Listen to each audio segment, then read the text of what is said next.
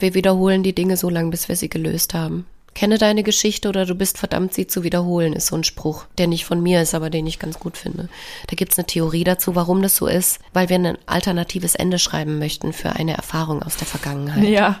Wir kreieren die Beziehung zu unserer Mutter oder zu unserem Vater erneut, um diesmal die Liebe oder die Zuneigung, die Aufmerksamkeit zu erfahren, was auch immer uns als Kind gefehlt hat. Hallo und herzlich willkommen zu einer neuen Podcast-Folge Geschichten vom Ponyhof. Mein Name ist wie immer Adrienne Collessar. Ich befinde mich in meinem kleinen Homeoffice und heute habe ich mir für euch wieder ein besonderes Thema ausgesucht, was äh, tatsächlich meiner Erfahrung nach wirklich viele von euch oder von uns irgendwie trifft. Ich mache es mal kurz und schmerzlos. Es geht ums Thema Generation toxische Beziehung. Gefühlt hatte jeder schon mal eine toxische Beziehung und gefühlt ist jeder toxisch. Und dazu habe ich mir eine Paartherapeutin über die Liebe, so nennt sie sich zumindest, ähm, eingeladen. Die liebe Ivy Blum, die man sicherlich von Instagram und YouTube kennt. Und die wird mir heute Rede und Antwort stehen. Ja, hallo. Äh, hallo Adrienne, vielen Dank, dass ich da sein darf. Und ich freue mich auf unser Gespräch. Ich bin so gespannt, was wir hier gemeinsam erarbeiten. Wir haben uns jetzt schon äh, gegenseitig gesagt, wir werden uns das so ein bisschen herleiten. Ähm, und ich hoffe, es holt euch auch irgendwie ab. Denn auch ich habe aus meiner eigenen Erfahrung heraus das Gefühl, dass äh, selbst ich schon mal so gesprochen habe, wie ihr euch alle erinnern könnt, ja, mein Ex, der war definitiv toxisch. Also es lag nicht an mir, der Ex, der war toxisch und dann malt man den Teufel an die Wand. So, Ivi, aber jetzt kommen wir mal direkt zu dir. Du mhm. bist Paartherapeutin. Ganz genau. Über die Liebe. Ganz ja. genau. Also ich ähm, habe regelmäßig Einzelpersonen oder eben auch Paare bei mir im äh, Coaching und begleite Menschen bei sogenannten Veränderungskrisen, wenn zum Beispiel eine Schwangerschaft ähm, anfängt oder Menschen Kinder kriegen. Das sind ja Veränderungen, die Krisen auslösen können in einer Beziehung. Also ja. ähm, und ähm, das birgt natürlich auch großes Konfliktpotenzial. Und demnach berätst du die quasi äh, online? Mhm, genau. Also mein oder oder kann man dich auch treffen? Man kann mich auch treffen, wenn man ähm, in meiner Gegend wohnt, aber tatsächlich ist mein Arbeitsplatz das Internet. Ähm, ja. Was ich ja auch noch bin, ist, so nenne ich mich gerne, Lawfluencer und stelle eben Inhalte zur Verfügung, hauptsächlich auf Instagram und wie du auch schon gesagt hast, auf YouTube, weil ich auch irgendwann mal an dem Punkt war und ähm, wahnsinnigen Liebeskummer hatte, von dem ich dachte, dass ich den überhaupt gar nicht überstehen könnte mhm. und nach Antworten gesucht habe ähm, und die einfach nicht gefunden habe. Und eigentlich komme ich ja vom Radio, also äh, bin eigentlich mhm. so eine so eine Medientante und habe dann irgendwann diese Berufung, weil mich das so so unfassbar interessiert hat, auch zum Beruf gemacht und mich da den psychologischen Weiterbildungen gewidmet, um dann ähm, Menschen auch professionell begleiten zu können und eben auch diese Inhalte zur Verfügung zu stellen im Internet, weil nicht jeder kann sich eine Paartherapie leisten und ähm, mhm. Therapien werden von der Krankenkasse übernommen. Ja, Paartherapien aber nicht. Paartherapien sind so eine Sache, die muss man selber zahlen und nicht jeder hat das Geld dafür. Und ich hoffe einfach durch meine Inhalte zumindest, natürlich bleibt durch das Internet und die ganze Plattform nicht aus, dass man manchmal etwas pauschalisiert.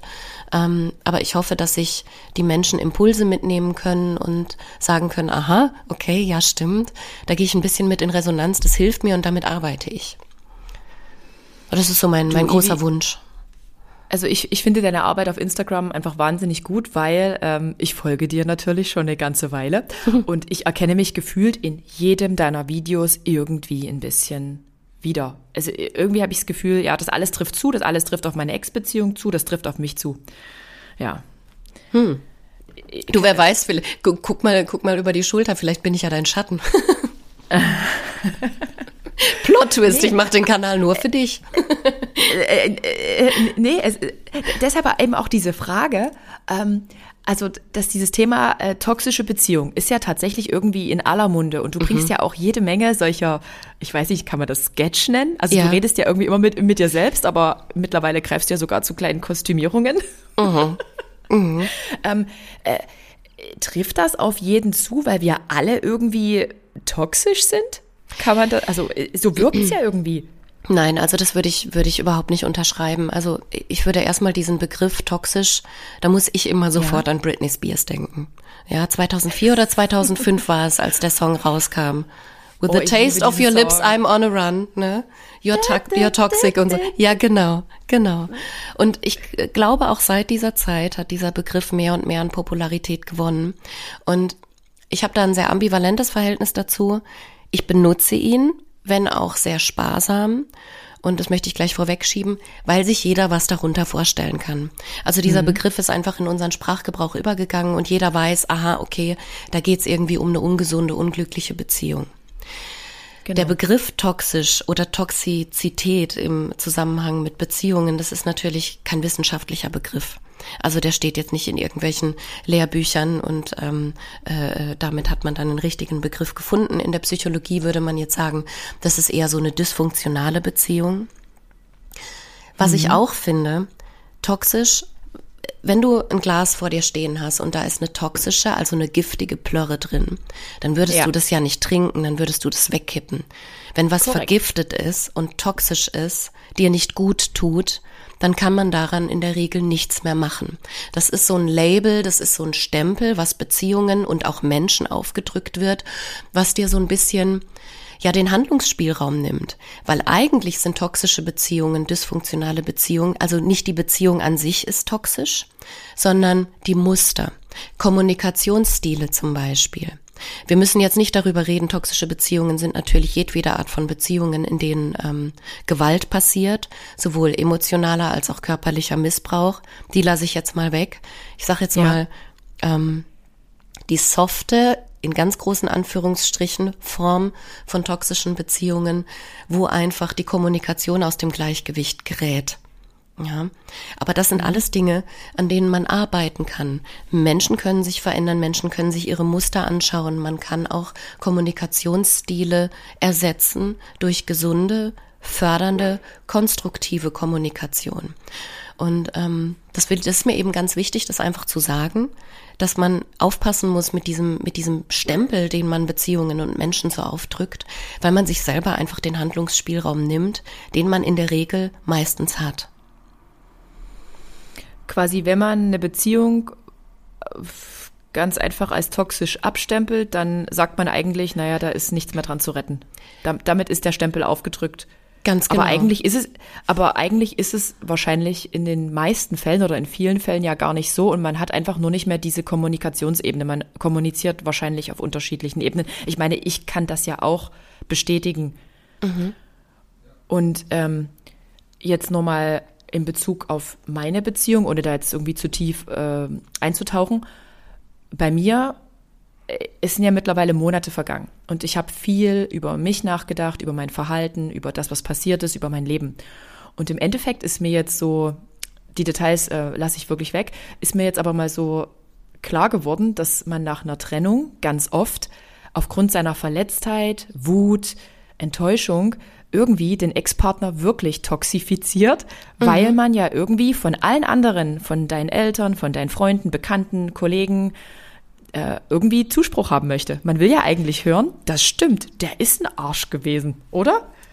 Wir, das wir neigen ist, dazu. Mm, das ist auch ein ganz, ganz wichtiger Punkt. Manchmal ist man eben, wie du sagst, so verletzt oder so wütend, dass man durch so eine ganz bewusst negative Aussage oder durch so einen negativen Stempel für sich selber auch eine innere Distanz entweder zur Beziehung mhm. oder zu einem Menschen herstellen muss.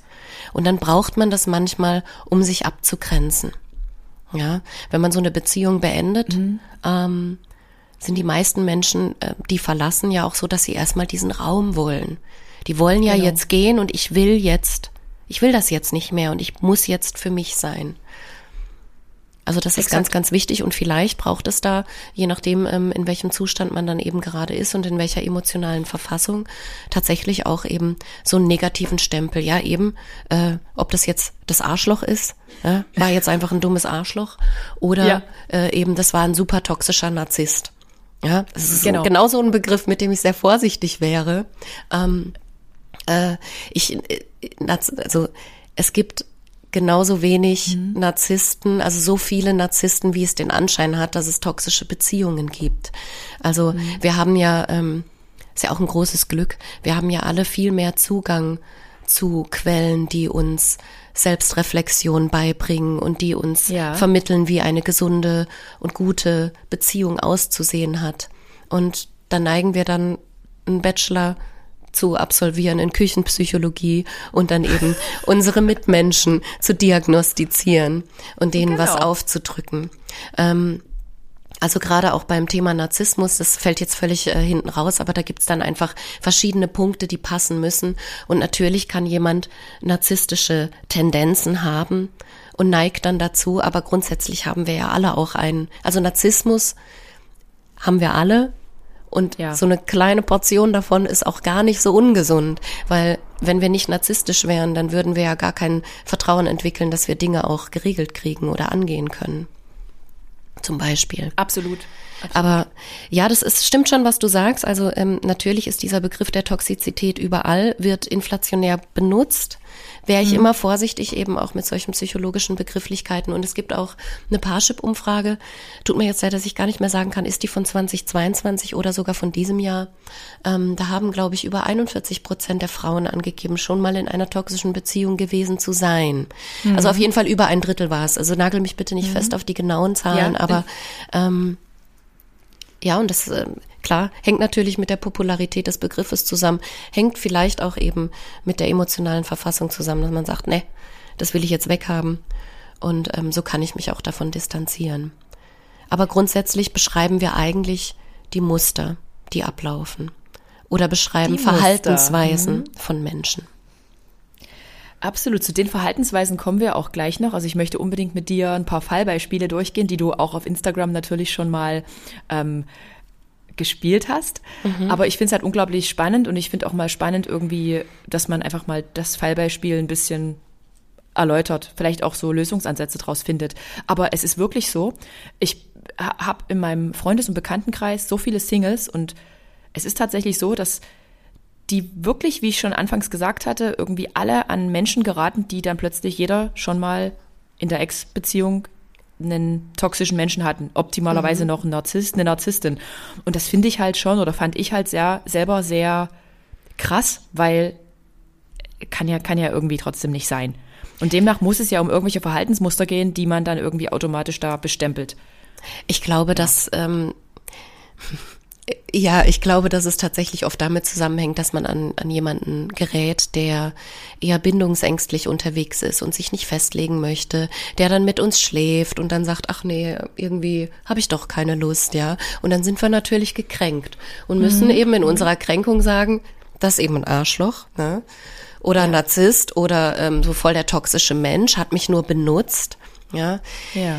Ah, das ist halt in der Kennenlernphase ist es tatsächlich so, als würdest du in ein Möbelgeschäft gehen und dir eine neue Couch aussuchen. Da ist man manchmal super, super kritisch und sagt, diese Knöpfe, diese Nähte, das gefällt mir alles gar nicht. Und ja. ich gehe zur nächsten Couch und die passt vielleicht besser in meine Wohnung.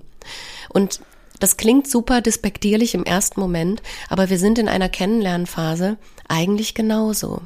Und es kann von beiden Seiten in einer Kennenlernphase auch passieren, dass man abrupt etwas entdeckt, was einen so ein bisschen abstößt. Das kann mhm. eine Erinnerung sein an einen Ex-Partner oder eine Ex-Partnerin. Das kann etwas sein, was mit den eigenen Werten nicht übereinstimmt. Ähm, und vieles, vieles mehr. Und das darf man nicht persönlich nehmen. Und wir selber da muss man auch mal mhm. ehrlich zu sich sein, wenn wir selber uns daten, da sind wir manchmal ganz schnell und sagen, oh nee, der ist nichts für mich. Mhm. Und es ist auch völlig in Ordnung. Passiert uns das aber. Und wir auf der anderen Seite hatten aber das Gefühl, das waren zwei wunderbare Dates. Dann sind wir wirklich, dann denken wir, das kann doch nicht sein. Die Dates waren doch so toll. Weil wir einfach so persönlich angegriffen sind. Aber auf der anderen Seite wären wir genauso schnell in unserer Entscheidung.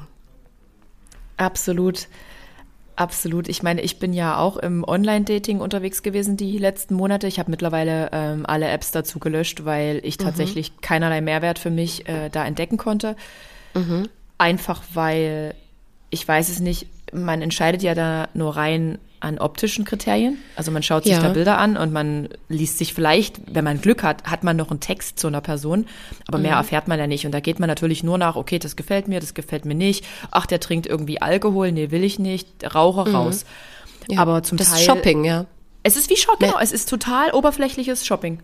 Mhm. Menschen der hat irgend, Oh nee, der, der, der, der lacht hier auf dem Bild komisch, der hat schiefe Zähne, nee, raus. Ja. Es ja. ist total traurig, aber das ist halt Online-Dating. Aber das Verrückte ist halt, es hat sich auch aus nichts irgendwas Gescheites ergeben. Bei mir noch nicht mal eine gescheite Konversation. Also ich mhm. bin so abgetürnt von anderen Menschen und auch gerade auf Online-Portalen. Und da gibt's vielleicht dieses 0,01 Prozent, was ich jetzt nicht entdeckt habe, weil ich es weggebampelt habe.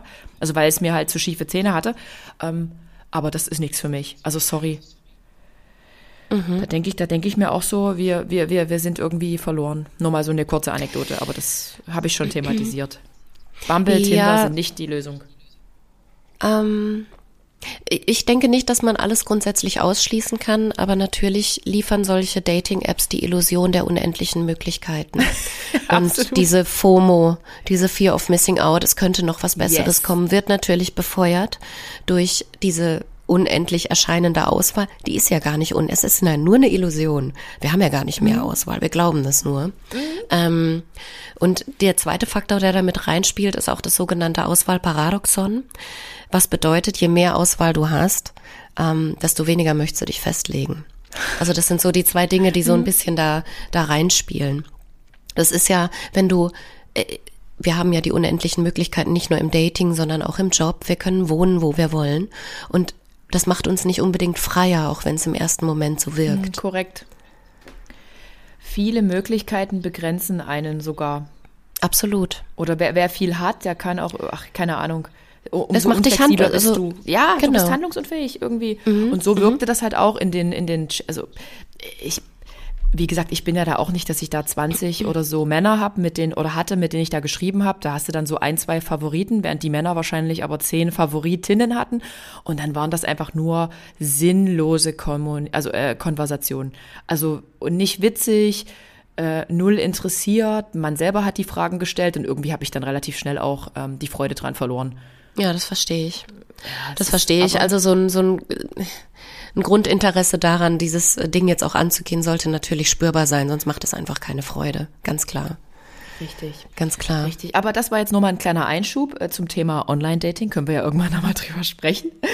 Aber äh, kommen wir mal noch zu ein paar Fallbeispielen der Toxizität. Was sind so typische Verhaltensmuster, worüber man eigentlich kommunizieren könnte, aber weshalb wahrscheinlich auch Beziehungen in die Brüche gehen? Also äh, grundsätzlich in so einer toxischen Beziehung und damit, da klammer ich natürlich aus, emotionale und körperliche Gewalt. Absolut. Das ist damit nicht gemeint. Aber grundsätzlich in so einer toxischen Dynamik ist nicht unbedingt klar auszumachen, wer ist jetzt eigentlich Täter und wer ist Opfer. Ja, mhm. weil sowas hält sich dann so in einem Ping-Pong-Spiel der Grauslichkeit die Waage. Ja, also wir sind da beide dann auf der auf der gleichen Seite, im mal Täter und mal Opfer. Ähm, wenn wir jetzt aber einen Täter aufmachen wollen, äh, ausmachen wollen, auf der Täterinnenseite ist es dann meistens, beginnt es mit Lovebombing. Das ist oft ein Kreislauf, der sich wiederholt mhm. und aus dem es kein Entkommen zu geben scheint. Also es beginnt mit Lovebombing, der Partner, die Partnerin wird anfangs super charmant umgarnt, mit mhm. Zuneigung, mit Komplimenten und Aufmerksamkeit überschüttet, kennen vielleicht ganz viele, so dass sie das mhm. Gefühl haben, oh, Wow, also ja, aber, mal, aber ich bin mal. Gottes Geschenk, was hier auf Erden wandelt, ja. Aber, aber starten und, nicht so alle Beziehungen mit Lovebombing, bis dann der Mann irgendwie das Interesse verliert? Sorry ja, pass mal auf, dass das, ja, aber pass mal auf, dass das nicht ein Glaubenssatz ist oder wird. Genauso wie wenn deine Freundinnen sagen, es sind mhm. nur noch toxische Leute unterwegs oder mhm. toxische mhm. Männer, bindungsunwillige Männer. Das müssen wir, wir, wir, wir schalten aufgrund unserer Erfahrungen einen Filter rein. Ja. Unser Gehirn ist immer noch, man kann sagen, unser Gehirn hat so ein Betriebssystem aufgespult, was halt wirklich mal ganz dringend ein Update bräuchte, weil wir mhm. sind nicht mehr in der Steinzeit und müssen nicht ja. immer gucken, dass es hier ums Überleben geht. Ähm, mhm. Und wir schalten dann ganz, ganz schnell Filter rein, so eine Firewall, die uns beschützen soll vor erneutem Schmerz. Und diese Firewall, die müssen wir immer mal wieder überprüfen, weil wir haben einen Schmerz erfahren und sagen, uh, darf ich nicht mehr haben? Zack, mhm. Filter. Alle sind so. Deswegen mhm. versuche ich die Zukunft schon vorauszusagen und verschließe mich direkt. Und das Blöde ist ja bei diesen Filtern und bei diesen Glaubenssätzen, die man dann so entwickelt, ah, uns passiert dann immer wieder das Gleiche. Wir ziehen dann diese Leute in unser Leben tatsächlich, weil wir gar keinen Blick mehr für die Ausnahme haben. Ja. Das wird dann als Zufall oder als Glück oder als sonst was abgestempelt. Und ja. Lovebombing ist tatsächlich Natürlich sind wir am Anfang aufmerksamer und zeigen uns alle mhm. hoffentlich von der besten Seite. Wäre ja auch blöd, wenn nicht. Na, genau. Wenn jemand sagt, ich furzt meine Date Datingpartnerin erstmal an. Also Entschuldigung, weißt du, wie man jetzt mal ganz blöd gesprochen, ja, oder? Wenn man so gar keinen Respekt erfährt oder sagt, ich lasse mhm. mich jetzt völlig gehen oder mhm. ähm, äh, ähm, dusch mich jetzt nicht vorm Date, ja, fängt mhm. ja in so mhm. Kleinigkeiten schon an, wäre ja schade. Aber Lovebombing, ähm, das alles auch viel zu schnell zu gehen scheint, also vom ersten Kurz zum ersten Sex. Es entsteht so ein ganz, ganz magisches Gefühl von Seelenverwandtschaft, ja. Mhm. Und der Entwurf von so einer gemeinsamen Zukunft, ja, wird auch super, super schnell ähm, schon gezeichnet. Ja, und äh, das Ganze kippt dann auch sehr schnell. Auf Täterinnenseite ist äh, so eine toxische, so ein toxisches Muster auch gerne von Gaslighting gekennzeichnet. Das ist ja eine Manipulationstechnik, bei der die Wahrnehmung des Gegenübers systematisch für ungültig erklärt wird oder auch mhm. abgewertet wird. Mhm. Zum Beispiel jetzt, was? Das habe ich doch nie so gesagt. Mhm. Ne? Also das, da erinnerst du dich einfach falsch. Und wenn wir natürlich verliebt sind, dann sind wir empfänglich für solche Manipulationstaktiken, weil wir ja auch glauben, dass unser Gegenüber nur unser Bestes will. Und irgendwann kann so ein Gaslighting tatsächlich dazu führen, dass du dir selber gar nicht mehr vertraust. Okay. Eine weitere Manipulationstaktik in toxischen Mustern ist so ein sogenanntes Silent Treatment. Im Prinzip kann man sagen, das sind so diese beleidigten Leberwürste. Ja. Äh, Im Anfangsstadium hin zu, ähm, äh, einer absoluten Mauer. Ja, du parierst nicht so, wie dein Gegenüber möchte und wirst dann mit Liebesentzug gestraft und mit Schweigen. Bestrafen durch Ignorieren, Liebesentzug. Und das ist natürlich, das ist ja die höchste Form. Es macht uns ja wahnsinnig. Absolut. Wir wollen das klären und versuchen dann an unser Gegenüber ranzukommen. Derjenige dreht sich weg. Also.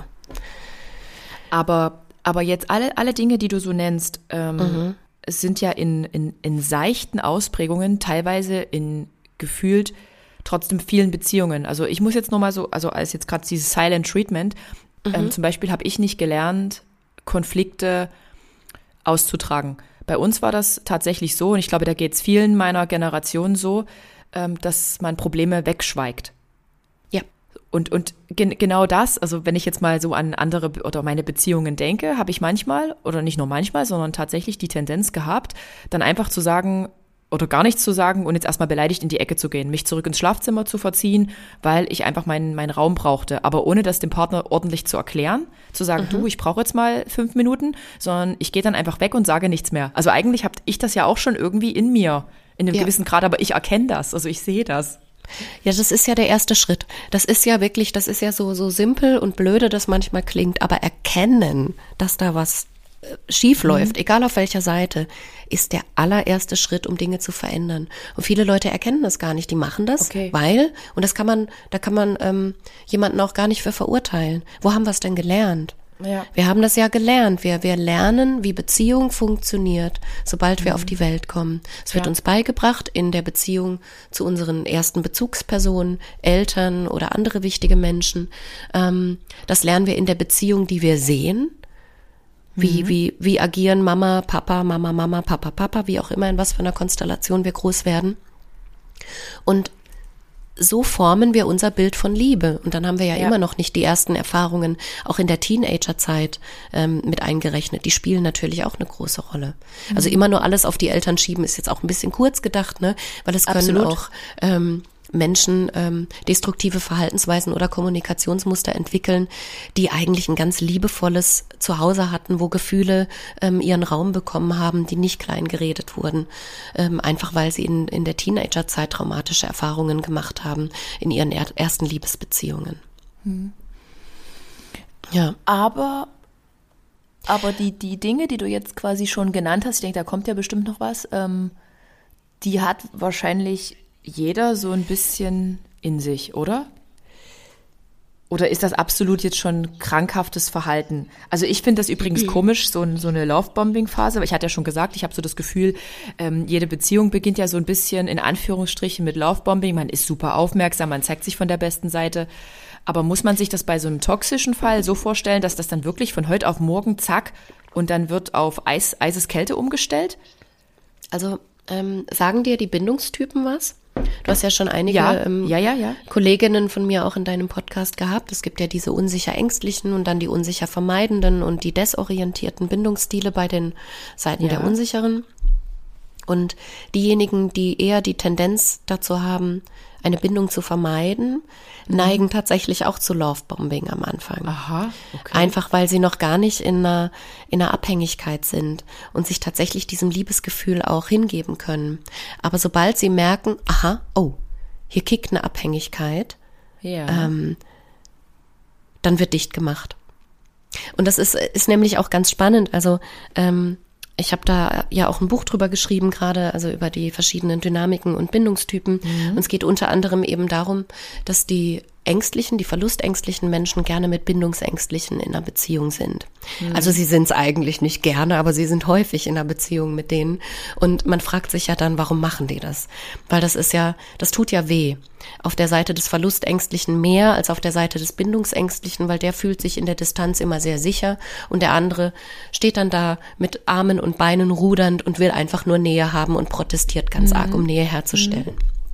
Der andere wiederum protestiert ganz arg, um Distanz herzustellen. Und genau diese Dynamik zwischen den beiden kann tatsächlich auch sehr toxisch werden. Hm. Also, um das nochmal, um den Kreis nochmal zu schließen, eine toxische Dynamik, dysfunktionale Beziehungen sind Beziehungen, die schlecht funktionieren, aus dem Griechischen, die aus dem Gleichgewicht geraten sind. Hm. Wo es Ohnmachtsgefühle gibt, wo man das Gefühl hat, einer hat so ein bisschen die Zügel in der Hand. Ja. Ja, oder ich sitze da und warte die ganze Zeit. Das sind auch schon toxische, in Anführungszeichen, Dynamiken. Ich bin hier in der Warteposition und der andere mhm. hat die ganze Power. Okay.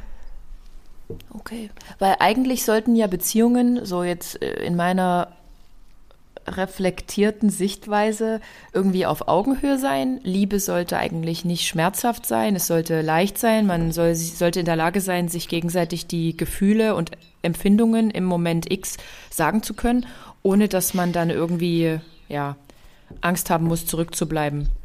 Also diese so, eine Sache, oder? die du angesprochen hast, die du, ja, also erstmal ja, ähm, so sollte eine glückliche Beziehung sein. Mhm. Ähm, wir sind, also es gibt aber immer mal wieder Phasen. Ne? Es geht halt einfach auch mal hoch und dann geht's mal wieder runter wichtig ist, dass man so sich um die Augenhöhe herum bewegt, ja. Nur weil man jetzt eine Phase hat, wo einer mal wieder ein paar Rückschritte macht und ähm, die Gefühle des anderen jetzt nicht immer direkt zu 100 Prozent und ganz empathisch validiert, ist es auch noch keine toxische Beziehung. Nur das Wichtige ist, dass man in der Kommunikation bleibt und sich auch sagen kann, du pass auf, da war so eine Situation, die hat mich verletzt. Und dann, dass der andere dann darauf eingeht, muss jetzt nicht im gleichen O-Ton sein, aber ich habe dich verletzt, das wollte ich nicht. Wie können wir beide eine Lösung finden, dass es uns gut geht? Darum geht's cool. eigentlich. Weil ja. das Ganze, dieses Beziehungsding, ist nun mal Teamarbeit. Genau. Und es ist, es ist trotzdem wirklich krass Arbeit. Also eine Beziehung, die irgendwie immer frisch und irgendwie also, also kennst du das? Man ist irgendwie in, man, man lernt sich kennen. Dann sind irgendwie alle so voll in, äh, ver, verliebt und man bemüht sich und man ist irgendwie immer da. Und irgendwann holt dich der Alltag ein. Du hast Stress, du bist krank, du hast irgendwas und dann denkst du dir so, naja, der Partner ist ja sowieso irgendwie immer da und man vergisst irgendwie auch mal einen, einen süßen Zettel hinzulegen oder mal am Tag eine WhatsApp zu schicken oder mal irgendwie und dann plätschert das so vor sich hin. Und ich finde, das ist so die Horrorvorstellung von einer Beziehung, wenn man irgendwie dann in dem, im Alltag nur noch so neben sich herlebt. Und ich finde, ja. das muss, das muss halt eigentlich gar nicht sein. Weil, und das ist auch so eine, oh, Entschuldigung, wolltest du? Nee, nee, also weil, ich muss mich nur räuspern, weil ich bin ein bisschen ähm, Lungen, Lungen geschädigt quasi im, im Moment. Okay. Bin ein bisschen, ein bisschen erkältet. Okay, so wie ganz viele gerade mhm, in Deutschland. Mhm. Ähm, und, und weil meine Erkenntnis so auch der meiner eigenen äh, Selbstreflexion ist halt, es ist nicht immer die Lösung, ein neues Blatt Papier zu beschreiben. Also das habe ich auch, ich habe ganz viele, hab ganz viele Gespräche geführt, aber manche Menschen denken ja, ah, jetzt ist hier die Liebe weg, aber eigentlich hat niemand mehr investiert, von beiden Seiten her nicht, oder vielleicht nur der eine Partner, man selber hat es nicht ähm, gesehen.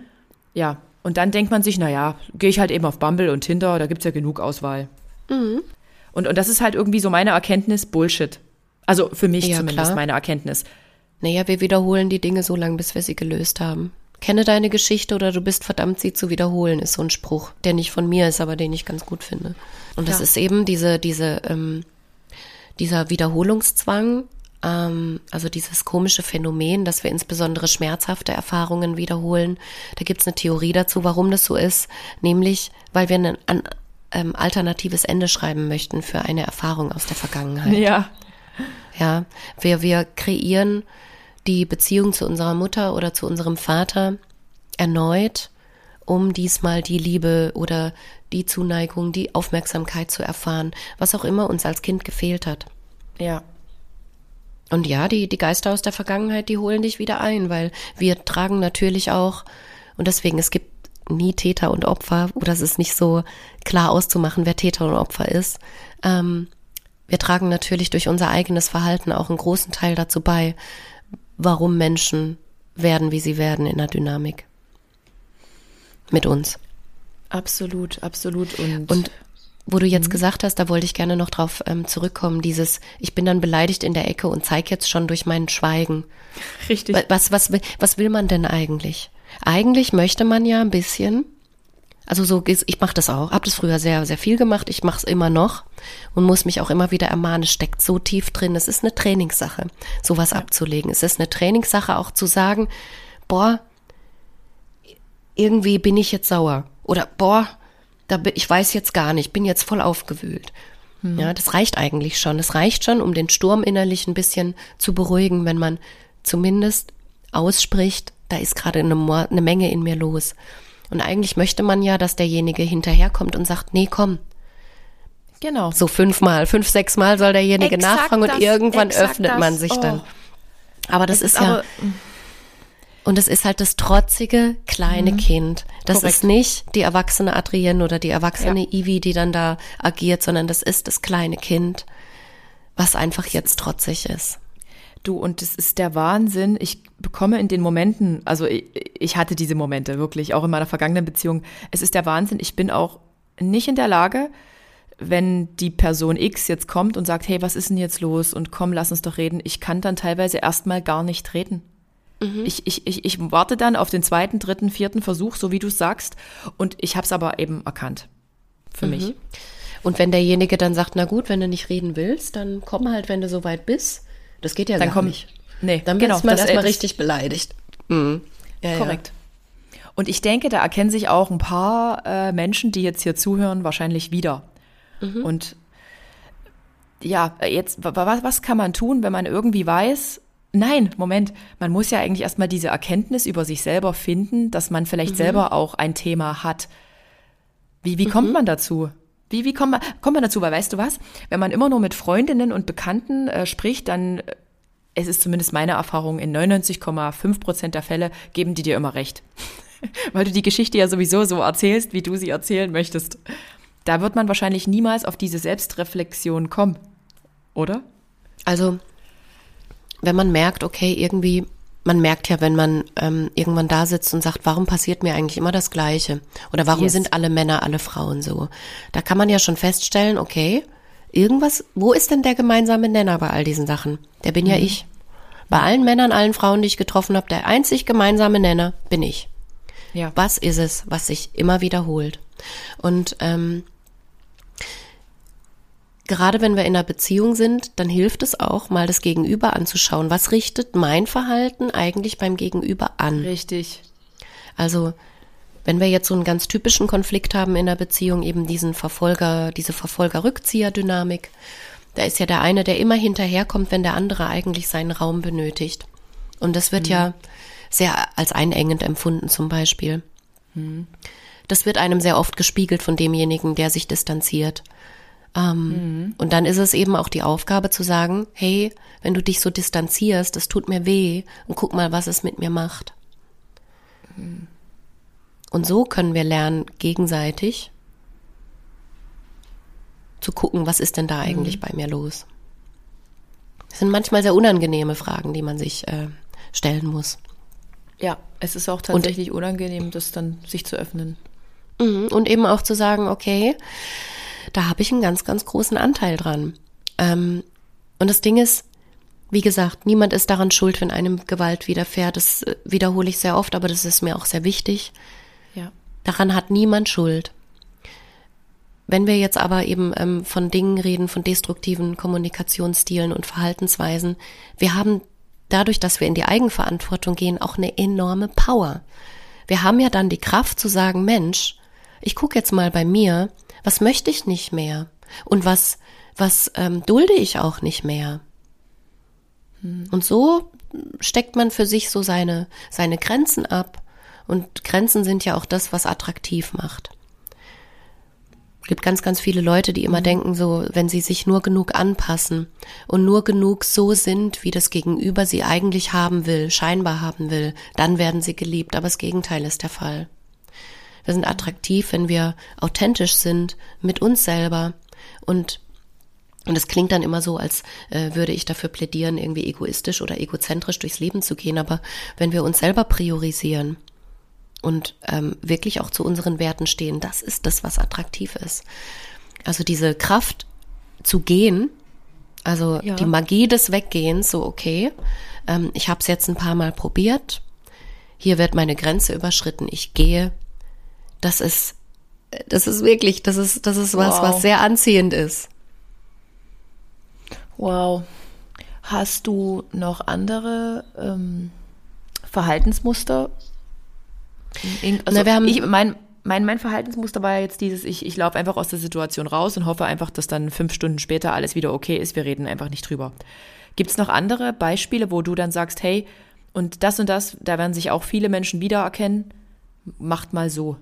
Also äh, auf äh, der Täterinnenseite ist es dann meistens so auch die, diese Rigidität, also du musst mich so lieben, wie ich bin und ich bin halt so und da, daran ist nichts zu rütteln. Das ist natürlich auch was, was wenig Handlungsspielraum bietet oder ähm, ja. Verweigerung von Kompromissen, kein Eingeständnis der eigenen Fehler. Also ich bin ja völlig, ich habe ja meine weiße Weste und äh, jedwede Form von Respektlosigkeit und Abwertung natürlich, Demütigung, Kleinmachen. Ähm, das können wir auf Täterseite finden. Wir haben jetzt noch gar nicht auf der Opferseite geguckt, ne, was ja. es da so in der toxischen Dynamik gibt. Da gibt's ja meistens ähm, natürlich ganz viele Schuldgefühle. Ich kann es einfach nicht mhm. richtig machen, ich reiche eh ja. nicht aus, ich bin eh die schlechteste Partnerin, ich bin hier das Problem in der Beziehung oder mhm. ich alleine für, bin für unser Beziehungsglück verantwortlich. Das ist ja das. Ich mhm. muss, wenn, wenn ich das jetzt hier nicht, wenn ich die Paarzeit jetzt nicht forcieren würde oder wenn ich nicht ständig hier ähm, den Sex initiieren würde, dann wird das ganze Ding nicht laufen. Ja, aber wie unfair das doch auch ist, oder? Wenn es wirklich so wäre. Wenn ja. nur einer allein dafür zuständig ist, dass diese Beziehung funktioniert. Aber diese Verantwortung wird halt manchmal so freiwillig übernommen, weil man das Gefühl hat, man muss das tun. Genau. Genau. Ja. Aber ist das, Und auf ob, hm? Hm? Nee, sag. Nee, erzähl. Nee, ich habe so das Gefühl, alle, alles, was du so nennst, sind trotzdem irgendwie immer so Züge, die normale, also die Beziehungen, die ich kenne, halt tatsächlich auch beinhaltet haben oder, oder beinhalten. Und dann ist es halt immer eine Frage der Kommunikation, das Ganze vielleicht einfach wieder in ein Gleichgewicht zu bringen. Mhm. Ja. Wir ja. sind, wir sind Menschen und wir sind nicht grundsätzlich, wir sind nicht schwarz oder weiß, wir sind so vielschichtig in unseren Fifty Shades of Grey einfach. Und natürlich haben wir auch ungute Anteile. Und damit eben die Beziehung funktioniert, gilt es, sich aufeinander einzu, einzustimmen. Und da muss halt der Wille natürlich da sein. Die Bereitschaft von beiden daran zu arbeiten. Das ist mal die Grundvoraussetzung. Ich will dich, ich will das mit uns und ich möchte daran arbeiten, ich möchte auf dich eingehen, ich möchte dich verstehen. Das ist so mhm. die grundsätzliche Haltung, die auf beiden Seiten da sein muss. Das ist immer noch kein Garant dafür, dass es nicht mal knallt. Und Konflikte Richtig. sind auch gut, weil so lernen wir uns kennen. Wir haben alle, das ist ja leider auch so eine Grund, Grundannahme, die, ähm, äh, die jetzt nicht so, so super förderlich ist. A, mein Gegenüber sollte doch Gedanken lesen können und das ist doch logisch, dass man das so macht oder oh so ja. fühlt. Gerade in, in, beim Thema Treue. Das stimmt einfach nicht, dass die gleichen Dinge ähm, ähm, Regeln verletzen oder das Verständnis von Treue verletzen bei meinem Gegenüber wie für mich. Für mein Gegenüber gilt. Mein Gegenüber will vielleicht mit irgendwelchen Frauen schreiben. Ja? ja. Und ich bin davon aber massiv gekränkt, weil ich sage, du sollst kein, keine andere Göttin neben mir haben. Mhm.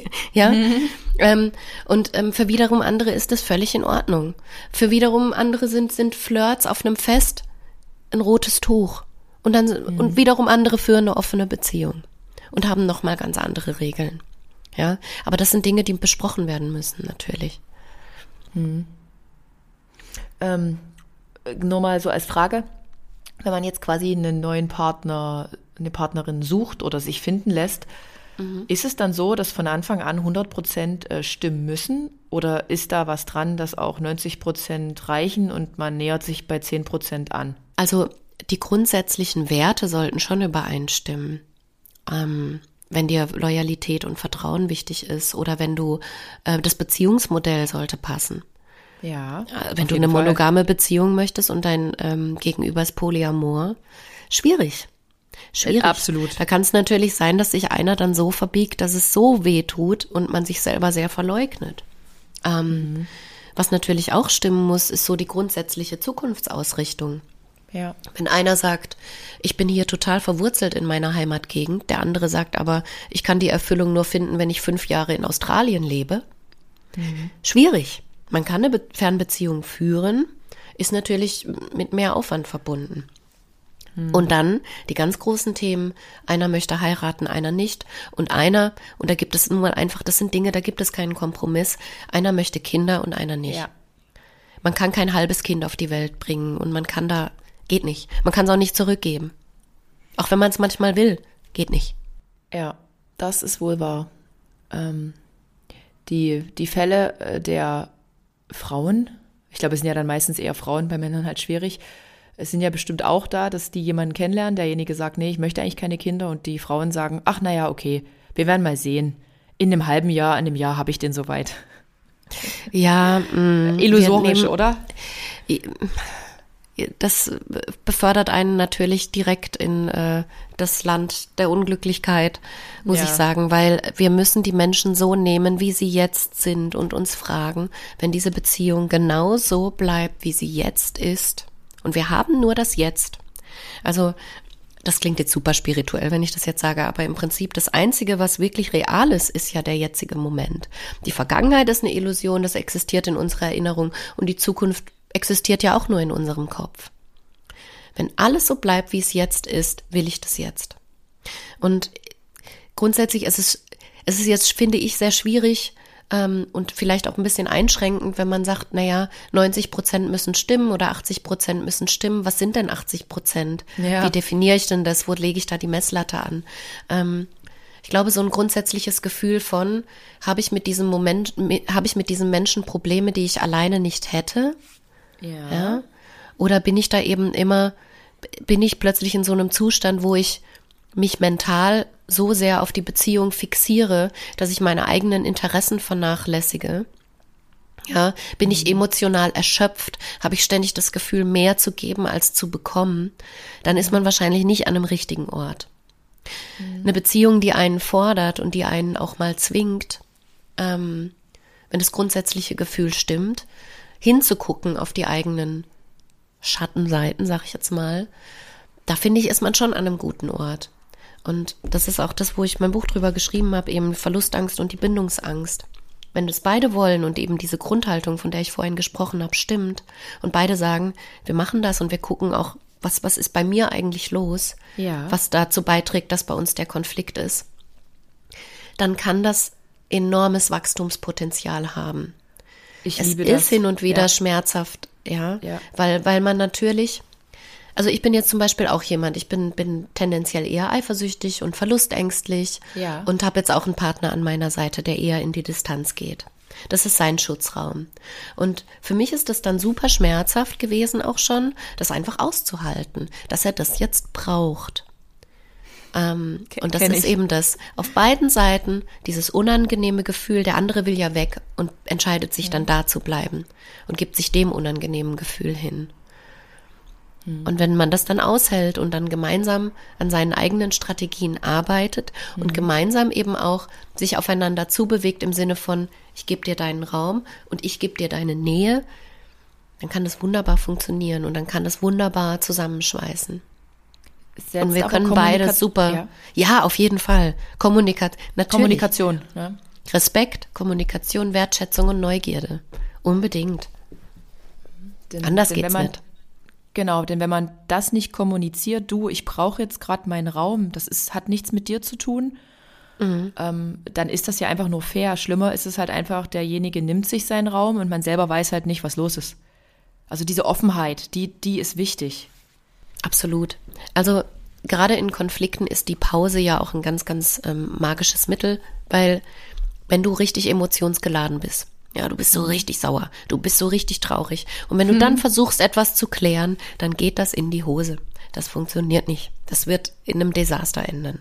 Am besten ist es da einfach zu sagen, Oleg, in mir ist gerade eine Menge los ich kann nicht mehr, ich brauche ja. mal kurz fünf bis zehn Minuten. Lass uns in fünf bis zehn Minuten wichtig ist, diese Zeitspanne festzulegen. Nicht zu sagen, ich nehme mir jetzt meinen Raum und dann spricht man eine Woche nicht miteinander, ne? sondern ich nehme mir jetzt oder von mir aus eine Viertelstunde oder eine halbe Stunde und dann treffen wir uns gleich nochmal hier und versuchen, das zu klären. Richtig guter Ansatz, auf jeden Fall. Also genau so würde ich jetzt genau so machen. Die, die die reflektierte Adrienne würde das so machen oder macht das so. ähm, ja, gibt es noch so ein paar ähm, Dinge, die, wo du sagst, das wäre eigentlich ganz nützlich in Konfliktsituationen, in Streitsituationen, bevor man jetzt irgendwie hitzköpfig auseinandergeht, obwohl man das eigentlich gar nicht will, also hitzköpfig alles hinschmeißt?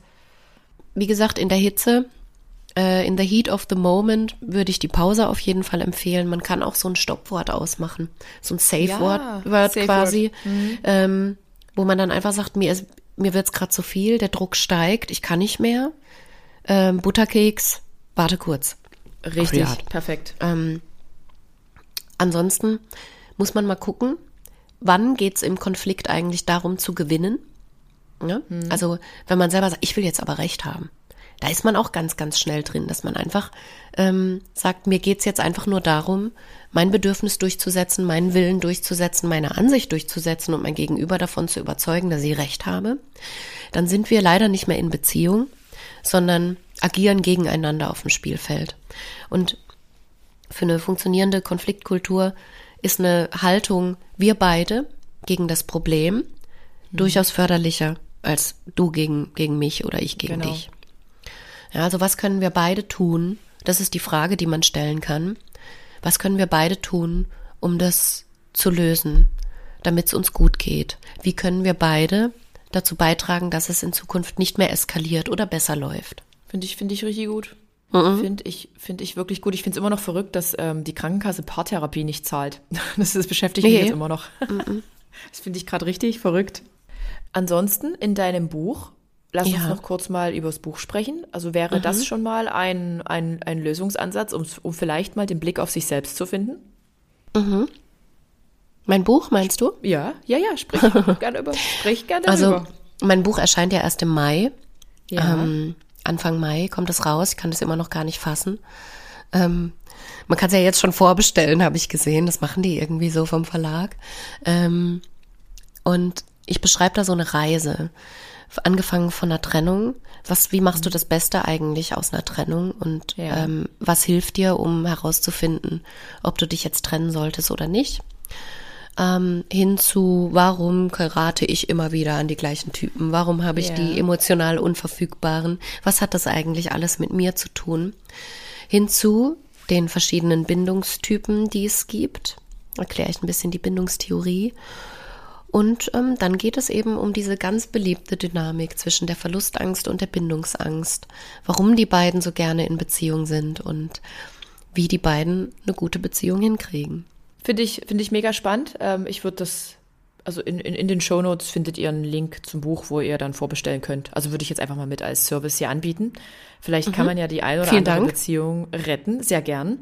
Ähm, da, äh, wie du gerade gesprochen hast, ist mir noch ein Punkt äh, eingefallen. Und zwar dieses, ähm, diese Frage, manipulieren wir gut laufende Beziehungen manchmal selbst aufgrund der Erfahrungen, die wir gemacht haben? Ähm, Ja klar, Selbstsabotage, na logisch. Oder Selbstsabotage, genau. Also weil diesen na Eindruck ja. ha, habe ich auch an mir. Ich habe auch so gedacht, Mensch, das läuft alles so gut, wir passen so super zusammen und eigentlich ist alles toll. Irgendwo mhm. muss doch hier der Haken sein, bis mhm. ich den Haken dann immer wieder gesucht habe. Mhm. Bewusst. Also richtig ja. doof. Na klar. Du hast ja eine Grundannahme über dich, über das Leben, über die Liebe. Ja. Oder ja. mehrere. Beispiel jetzt. Alle, die ich liebe, verlassen mich. Keiner wird mich jemals so lieben, wie ich liebe. Um Liebe muss man kämpfen. Mhm. Ich bin nicht genug. Das sind natürlich diese ganz, mhm. ganz ähm, berühmten Sachen, die sehr viele von uns in uns tragen. Und wir suchen, wie wir auch schon besprochen haben, die Bestätigung für genau ähm, diese Annahme. Wunderbar. Ja. Und bei, ja, das ist, so, es ist wirklich wunderbar, aber das ist eben die Bewusst, das Bewusstsein darüber, auch erstmal herauszufinden, was, was erzähle ich mir eigentlich über mich und was glaube ich mhm. eigentlich. Mhm. Ähm, bei der Verlust- und Bindungsangst ähm, ist es ja zum Beispiel auch so. Die bestätigen sich in ihren grundlegenden Wunden immer wieder. Der Bindungsängstler hat zum Beispiel ähm, die Annahme, egal was ich tue, es ist nie genug. Hm. Es, es reicht einfach nicht aus, weil da ist jemand auf der anderen Seite, der fordert und fordert und will und zieht und zieht und zieht und ich kann nicht mehr geben. Hm. Ja, und der, der Verlustängstliche auf der anderen Seite, der hat die Grundannahme, ich bin viel zu viel. Hm. Ja. Aber wir sind ja genau richtig. Was auch noch hilfreich ist im Konflikt, ist, ähm, was mir jetzt gerade einfällt, ähm, ja. ist so die Frage, reagiere ich jetzt gerade auf etwas, was hier im Raum ist? Oder reagiere Stimmt. ich auf was, äh, was ähm, vielleicht in der Vergangenheit liegt? Wie, wie, wie filtere ich das raus? Hast du da noch ein Beispiel? Naja, also ich weiß, ich weiß, was du meinst. Ich weiß wirklich, was du meinst, weil ja, es ist doch irgendwie analog dazu eigentlich streiten wir gar nicht über die schmutzigen Socken, die auf dem Boden rumliegen. Ja, sondern eigentlich ist also, was, was tiefergehendes. Ja, genau. Esther Perel hat es ähm, ähm, sehr schön dargestellt, dass es bei Konflikten meistens um ganz andere Sachen geht, auch um Wertschätzung, um Macht und so weiter. Ähm, ich habe ich hab ein Beispiel. Wenn du zum Beispiel, du bist zu Hause, dein Partner, deine Partnerin ist unterwegs und du bist vielleicht eifersüchtig oder hast plötzlich kickt die Verlustangst, weil du hast einen Gedanken. Und der Gedanke lautet, aha, mein Partner, meine Partnerin ist gerade im Club und da kommt so eine attraktive Frau oder ein attraktiver Mann. Mhm. Jetzt fällt es ihm auf oder ihr, dass, dass er oder sie mich gar nicht will. Jetzt mhm. wird er endlich die Erkenntnis haben, dass er mich verlassen will, weil mhm. dieser, diesen, diesen neuen Menschen, den er oder sie trifft, der ist viel besser als ich. Der Gedanke, der kann ja da sein und wir denken wirklich mehrere tausend Sachen am Tag und da ist so viel Bullshit mit dabei. Wir entscheiden allerdings, diesem Gedanken Aufmerksamkeit zu schenken und diesen Gedanken zu verfolgen und mehr noch, zu diesem Gedanken ganz, ganz viele tolle Geschichten zu erzählen. Mhm. Ich bin nicht genug, ich bin zu dick, zu klein, zu hässlich, zu blöd, ja, nicht liebenswert, was auch immer. Da passiert alles Mögliche und daraufhin, auf diese Geschichten, passiert alles sehr, sehr schnell, entsteht dann ein Gefühl. Das Gefühl mhm. von Verlust, Angst, Angst, Eifersucht mhm. und dann mhm. bist du aktiviert und machst so Sachen wie 50 Nachrichten schreiben, hinterher telefonieren, wo bist du, mit wem bist du. Und eigentlich reagierst du nicht auf etwas, was wirklich jetzt eine aktive Bedrohung ist. Das ist nicht dein Partner, der vor dir steht und sagt, hier guck mal, das ist die Mathilda, die habe ich gerade auf der Tanzfläche gesehen und die finde ich viel besser als dich. Tschüssi. Hm, ja. Sondern es ist etwas, was nicht da ist. Wie bringt man sich da selber wieder auf den Boden der Tatsachen zurück? Weil es ist ja tatsächlich irgendwie. Also, schlimm. Also, das ist super schlimm. Das ist total schrecklich. Ich finde immer in der Retrospektive, ich bin, ja auch so, oder ich kenne das mhm. sehr gut. Ähm, ja. Ich, ich finde auch das Gefühl von Eifersucht wahnsinnig. Ähm, weil, äh, also ich hatte mal einen Moment, wo ich so eifersüchtig war, dass ich mhm. gar nichts mehr gesehen habe, dass mein Gesicht verschwommen sogar. Oh Gott. Also da hatte ja. ich einiges, einiges an, an, an Arbeit zu leisten und deswegen kann ich da, habe ich da sehr viel Mitgefühl, gucke aber in der Retrospektive auch mit einem sehr lachenden Auge auf mein eigenes Verhalten, weil man manchmal einfach so komische Sachen macht. Man macht so völlig abstruse Dinge, wenn man ähm, aus der Angst heraus handelt, was jetzt sehr unangenehm ist. Man muss es aushalten. Es ist nämlich genauso wie im Konflikt in the heat of the moment emotionsgeladen etwas lösen zu wollen, wenn du in so einer akuten Eifersucht und Verlustangst da sitzt und glaubst jetzt etwas tun zu müssen, in dein Auto zu steigen und vor die Haustür zu fahren und solche Sachen. Das ist mhm. niemals eine gute Idee. Du erlaubst dir, dass dieses Gefühl da ist und sagst, das ist jetzt ganz, ganz, ganz schlimm und irgendwas will mir das sagen. Aber ich warte einfach auf die Erklärung. Und wer weiß, man kann ja dann auch, wenn sich das Ganze abgekühlt hat, auch mit seinem Partner, seiner Partnerin am nächsten Tag besprechen, du pass auf, ich habe irgendwie drei Stunden nichts von dir gehört und dann habe ich mir, dann habe ich mir was zusammengesponnen in meinem Kopf. Und dann ja. ist man dann beschreibt man einfach nur, was passiert ist, ohne dem anderen ein Schuldgefühl zu geben, weil der andere kann nichts dafür, was in unseren Köpfen vorgeht. Nee, gar nicht. Und äh, dann hat man die Möglichkeit, darauf einzugehen. Aber wie groß ist die Bereitschaft, wenn du mit 50 Nachrichten bombardiert wirst, dann noch auf deinen Partner, deine Partnerin einzugehen? Da sagst du dir, was ist denn da los? Richtig. Und dann passiert nämlich leider genau das, was wir nicht wollen. Wir treiben die Menschen von uns weg. Hm. Wow. Also ja, also das Gefühl kenne ich Gott sei Dank nicht. Also ich bin absolut null eifersüchtig. Also das, da, da, bin ich froh, auch wenn ich mir ganz oft selber sage, ich bin nicht genug. Aber liegt wahrscheinlich auch einfach an meinem Job, den ich da aktuell ausübe. Aber ich stelle mir das echt schlimm vor und würde wahrscheinlich in so einem Fall auch wirklich mir, mir tatsächlich auch Hilfe suchen. Also glaube ich. Ja, natürlich. Das muss man nicht alleine machen. Es ist viel, aber es ist, es ist, ähm, also ich war da, ich bin, bin mittlerweile, bin ich völlig äh, da in meiner Mitte. Ich weiß nur, ja. dass ich die Tendenz dazu habe. Ja. Ähm, und das geht, Spannend. aber das ist halt Training. Das Training. Genau. Das ist halt auch harte Arbeit an dir selbst und das musste, die Erkenntnis musst du haben. Natürlich. Sonst geht halt jede Beziehung in die Brüche, weil du halt jedes Mal 50, 100 Nachrichten schickst und dich wunderst, warum du als Irre abgestempelt wirst. Ja, ja, ja. Also böse gesagt, ja, genau. Genau. Ja, also einfach böse gesagt, genau. Ja, und aber man muss das natürlich nicht alleine machen. Also auch nee. gerade an die Wurzel, äh, an die Wurzel der Verletzungen gehen. Das ist manchmal alleine nicht so einfach. Ja. Es ist wirklich spannend, dieses ganze Thema Beziehung ähm, und diese Ausprägungen, diese Verletzungen, die jeder in sich trägt. Ich finde das echt faszinierend. Mhm. Und ich hoffe wirklich, dass ich jetzt auch wieder mit der Folge vielen ähm, helfen konnte weil es ist natürlich immer irgendwie schwer, oder ich war ja früher auch nie so. Ich habe nach dem Ende meiner Beziehungen nie auf mich selbst geschaut. Ich habe immer gesagt, naja, die Zeit ist halt jetzt abgelaufen, Zeit für was Neues. Ist, ganz, ist ja. ja ganz normal so. nee, ist es eigentlich nicht. Das ist schon gut, wenn man sich selber Zeit einräumt, um alles nochmal aufzuarbeiten und zu gucken, was nehme ich daraus mit und was war so mein Anteil. Richtig. Und das kann man nämlich nicht machen, wenn man von der einen in die andere Beziehung hineinslidet. Dann wird man nie auf sich schauen, weil man macht ja einfach in seinen alten Mustern weiter. So zumindest meine subjektive Einschätzung. Mm, also es, es bedarf ein, ein hohes Maß an Reflexion, ähm, wenn man von einer Beziehung in die andere leidet. Ich finde, das kann man nicht ganz so pauschal sagen, weil manche Beziehungen, die sind ja schon viel länger vorbei, als sie dann wirklich beendet werden. Ne?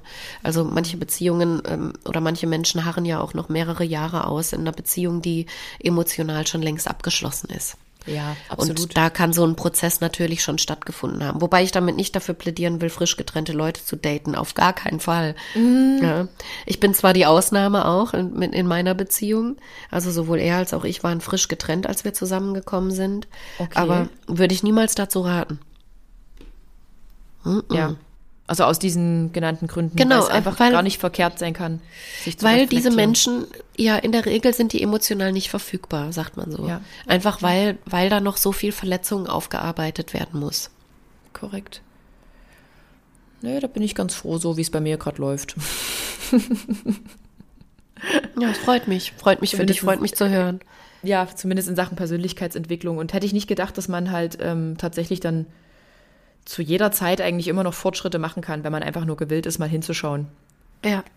Wie gesagt, und dieses Toxifizieren von Ex-PartnerInnen ist halt, glaube ich, nicht unbedingt immer die Lösung. Vielleicht erstmal um Abstand zu gewinnen, aber mit ein bisschen Abstand merkt man oder hoffe ich, dass viele vielleicht auch merken, hey, da ist auch ein Anteil bei mir dabei gewesen. Also generell würde ich einfach dafür plädieren, mit diesen psychologischen Fachbegriffen sehr vorsichtig und sparsam umzugehen und nicht ja. mit Diagnosen um uns zu werfen. Absolut. die einfach von Fachmännern und Fachfrauen gestellt werden sollten. Das ist ja, ja auch, ich meine, wie gesagt, diese Filter, die wir uns einbauen, so ähm, machen wir ja auch unseren Blick auf die Welt. Ja. Wenn wir glauben, alles ist toxisch und jeder und sind nur Narzissten und Narzisstinnen und PsychopathInnen unterwegs, dann. Richtig. Schwierig. Absolut. Ja. Ich würde sagen, damit sind wir tatsächlich am Ende angekommen. Ich denke, ja. wir haben, also ich finde es super informativ, super spannend und ich danke dir wirklich, dass du dir die Zeit genommen hast, Evi. Sehr gerne. Vielen Dank, dass ich da sein durfte. Hat mir sehr viel Spaß gemacht und ich wünsche dir natürlich eine sehr schöne Weihnachtszeit. Dir auch und ich verabschiede mich und sage Tschüss. Tschüss.